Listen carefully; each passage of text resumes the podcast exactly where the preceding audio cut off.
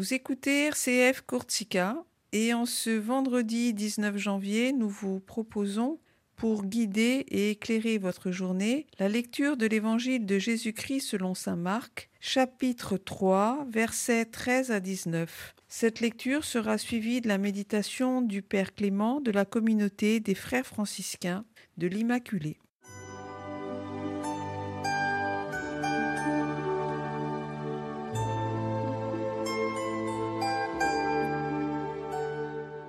Évangile de Jésus-Christ selon Saint Marc.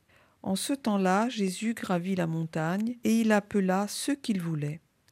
Ils vinrent auprès de lui, et il en institua douze, pour qu'ils soient avec lui, et pour les envoyer proclamer la bonne nouvelle, avec le pouvoir d'expulser les démons. Donc, il établit les douze. Pierre, c'est le nom qu'il donna à Simon, Jacques, fils de Zébédée, et Jean, le frère de Jacques.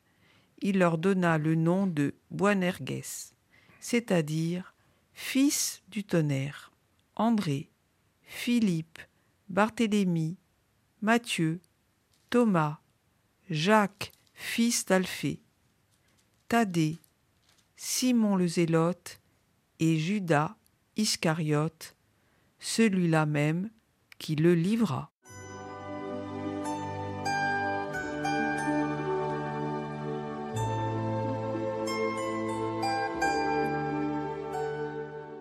Eh bien, chers amis, chers frères et sœurs, jusqu'ici, si vous avez été attentifs, le groupe des disciples était de cinq. Simon, André, deux frères, Jacques et Jean, deux autres frères, et Lévi. Marc, à ce point de son récit, nous rapporte l'institution solennelle des douze. Jésus s'en va dans la montagne. Vous savez, la montagne est l'endroit préféré de Jésus pour prier, comme elle l'a été pour Moïse et les prophètes de l'Ancien Testament.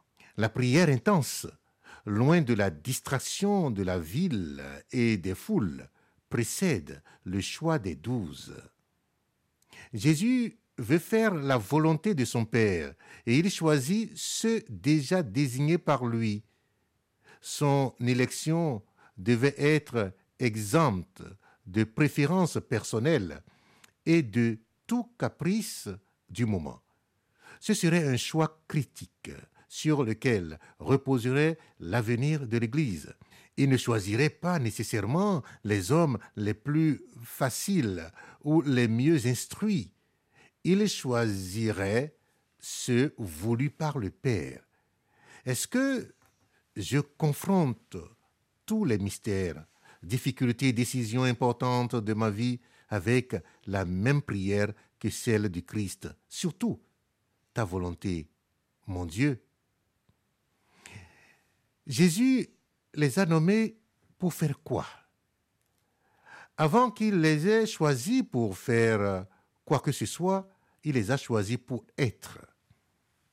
Le pape Jean-Paul II nous rappelle souvent que être doit prendre la priorité sur faire. L'inverse mène à l'activisme, oriente le travail vers nous-mêmes et repose sur nos propres forces si faibles. Jésus appelle les apôtres pour qu'ils soient avec lui. Ils seraient plus près de lui et plus souvent que tous les autres. Leur connaissance de sa vie et de sa volonté découlerait de cette proximité du Christ. Si je suis vraiment identifié avec ce que Dieu m'appelle à être, je répondrai de la même manière qu'il veut. Si vous êtes ce que vous devrez être, vous mettrez le feu au monde entier, dit le pape Jean-Paul II. La mission était à la fois importante et laborieuse. Alors, Jésus a choisi douze hommes par leur nom à travailler ensemble pour établir le royaume. Celui qui se trouve à mes côtés n'y est pas par hasard. Le Seigneur l'a choisi pour travailler avec moi et moi avec lui. Il m'a choisi avec mes faiblesses, et il a choisi les autres avec les leurs. Les apôtres ont dû faire confiance. Ce n'était pas facile pour eux d'être fidèles. Chacun a porté sa propre vocation et sa propre mission.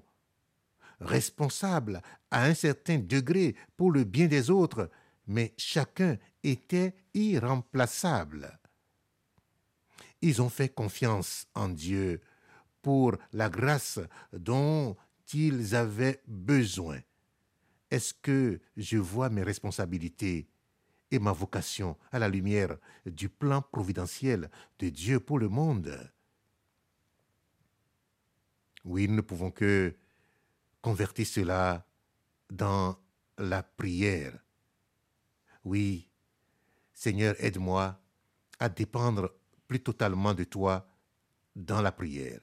Fais que ma prière soit le guide et la force de ma vie.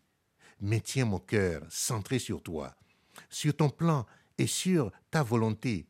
Je sais que tu m'as appelé pour faire quelque chose d'important pour toi avec ma vie et que tu seras avec moi pour bénir et accomplir ce que je ne peux pas faire seul.